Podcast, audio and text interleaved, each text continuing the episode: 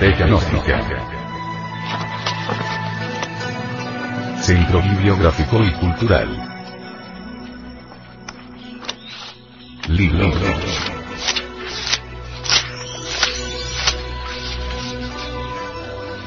La doctrina secreta de Anahuac. Autor. Samael Aumeor.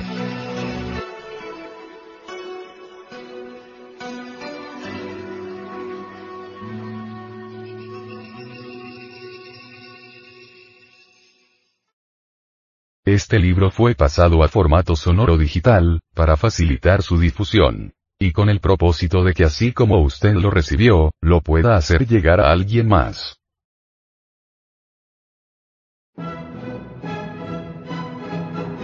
Capítulo 16 Sobre los sueños.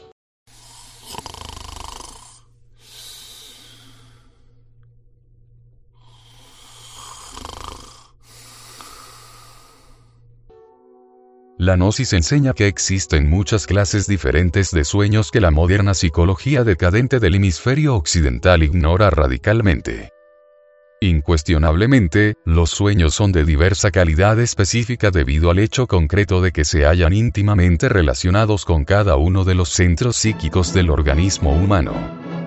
En rigor de verdad y sin exageración alguna podemos afirmar que la mayoría de los sueños se encuentran vinculados con el centro instintivo motor. Esto es, son el eco de cosas vistas en el día, de simples sensaciones y movimientos, mera repetición astral de lo que diariamente vivimos. Asimismo, algunas experiencias de tipo emocional, tales como el miedo, que tanto daño hace a la humanidad, suelen tener cabida en esos sueños caóticos del centro instintivo motor. Existen, pues, sueños emocionales, sexuales, intelectuales, motores e instintivos, etcétera, etcétera, etcétera. Los sueños más importantes, las vivencias íntimas del ser, se hallan asociadas a los dos centros, emocional superior y mental superior. Ciertamente, resultan interesantes los sueños relacionados con los dos centros superiores, se caracterizan siempre por lo que se podría denominar una formulación dramática. Ahora bien, si pensamos en el rayo de la creación, en los centros superiores e inferiores y en las influencias que descienden por el citado rayo cósmico, debemos admitir que se presentan en nosotros vibraciones luminosas que intentan curarnos, que tratan de informarnos sobre el estado en que nos encontramos, etc. Resulta útil recibir mensajes y estar en contacto con los adeptos aztecas, mayas, toltecas, egipcios, griegos, etc. Es también maravilloso platicar con las diversas partes más elevadas de nuestro ser. Los centros superiores están plenamente desarrollados en nosotros y nos transmiten mensajes que debemos aprender a captar conscientemente aquellas personas muy selectas que han tenido momentos de recuerdo de sí en la vida, en los que vieron una cosa o a una persona común y corriente de un modo completamente nuevo, no les sorprenderá si les digo en este capítulo que tales momentos tienen la misma calidad o sabor interior que esos raros y extraños sueños relacionados con los dos centros, emocional y mental superior. Indubitablemente, el significado de tales sueños trascendentales pertenece al mismo orden que a la realización en sí del rayo de la creación y, en particular, a la octava lateral del Sol. Cuando uno comienza a darse cuenta de la honda significación de esa clase específica de sueños, es señal de que ciertas fuerzas luchan por despertarnos, sanarnos o curarnos. Cada uno de nosotros es un punto matemático en el espacio que sirve de vehículo a determinada suma de valores, buenos o malos. La muerte es una resta de quebrados. Terminada la operación matemática, lo único que quedan son los valores, blancos o negros. De acuerdo con la ley del eterno retorno, es ostensible que los valores retornan, se reincorporan. Si un hombre empieza a ocuparse más conscientemente del pequeño ciclo de los sucesos recurrentes de su vida personal, podrá entonces verificar por sí mismo, mediante la experiencia mística directa, que en el sueño diario se repite siempre la misma operación matemática de la muerte. En ausencia del cuerpo físico, durante el sueño normal, los valores, sumergidos en la luz astral, se atraen y repelen de acuerdo con las leyes de la imantación universal. La vuelta al estado de vigilia implica, de hecho y por derecho propio, el retorno de los valores al interior del cuerpo físico. Una de las cosas más extraordinarias es que la gente piensa que solo está en relación con el mundo externo. La gnosis nos enseña que estamos en relación con un mundo interior, invisible para los sentidos físicos ordinarios pero visible para la clarividencia. El mundo interior invisible es mucho más extenso y contiene muchas más cosas interesantes que el mundo exterior, hacia el cual siempre se está mirando a través de las cinco ventanas de los sentidos. Muchos sueños se refieren al lugar donde estamos en el mundo interior invisible desde el cual surgen las diversas circunstancias de la vida. El lenguaje de los sueños es exactamente comparable al lenguaje de las parábolas.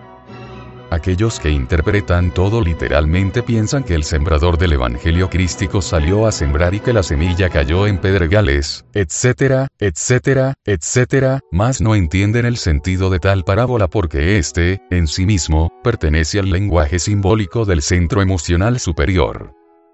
No está de más recordar que todo sueño, por absurdo o incoherente que éste sea, tiene algún significado pues nos indica no solo el centro psíquico al cual se haya asociado sino, también, al estado psicológico de tal centro. Muchos penitentes que presumían de castos, cuando fueron sometidos a pruebas en los mundos internos, fallaron en el centro sexual y cayeron en poluciones nocturnas. En el adecto perfecto los cinco centros psíquicos intelectual, emocional, motor, instintivo y sexual, funcionan en plena armonía con el infinito. ¿Cuáles son los funcionalismos mentales durante el sueño? ¿Qué emociones nos agitan y conmueven? ¿Cuáles son nuestras actividades fuera del cuerpo físico? ¿Qué sensaciones instintivas predominan? Hemos tomado nota de los estados sexuales que tenemos durante el sueño.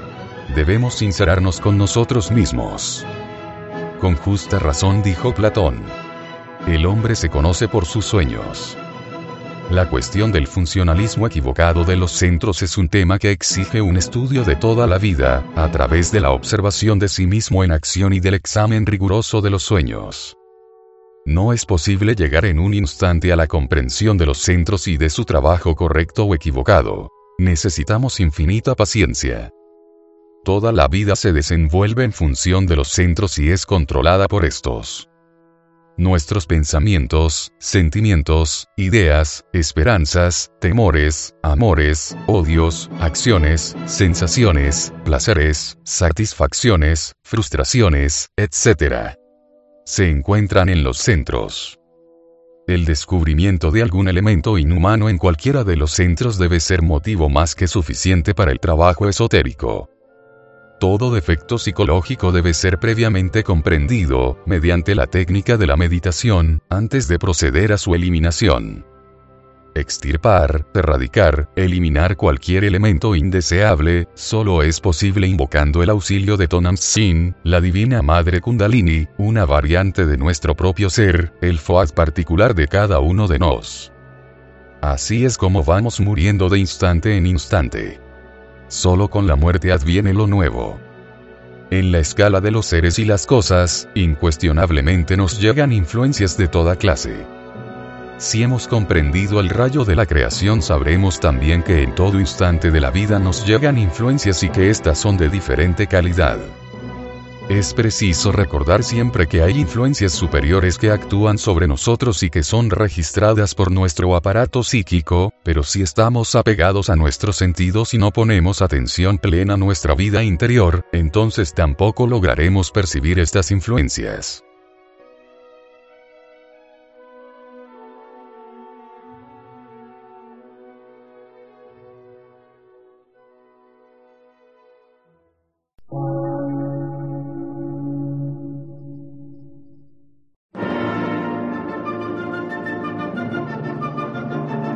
Emisora, gnóstica, transmundial.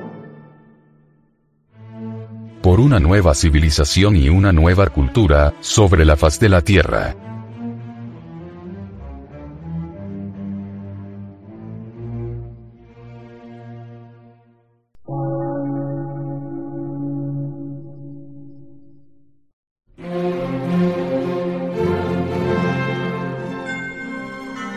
Medio de radiodifusión, científico, artístico, místico y filosófico, de la Asociación Colombiana de Centros de Estudios Gnósticos, Antropológicos, Psicológicos y Culturales. A. C.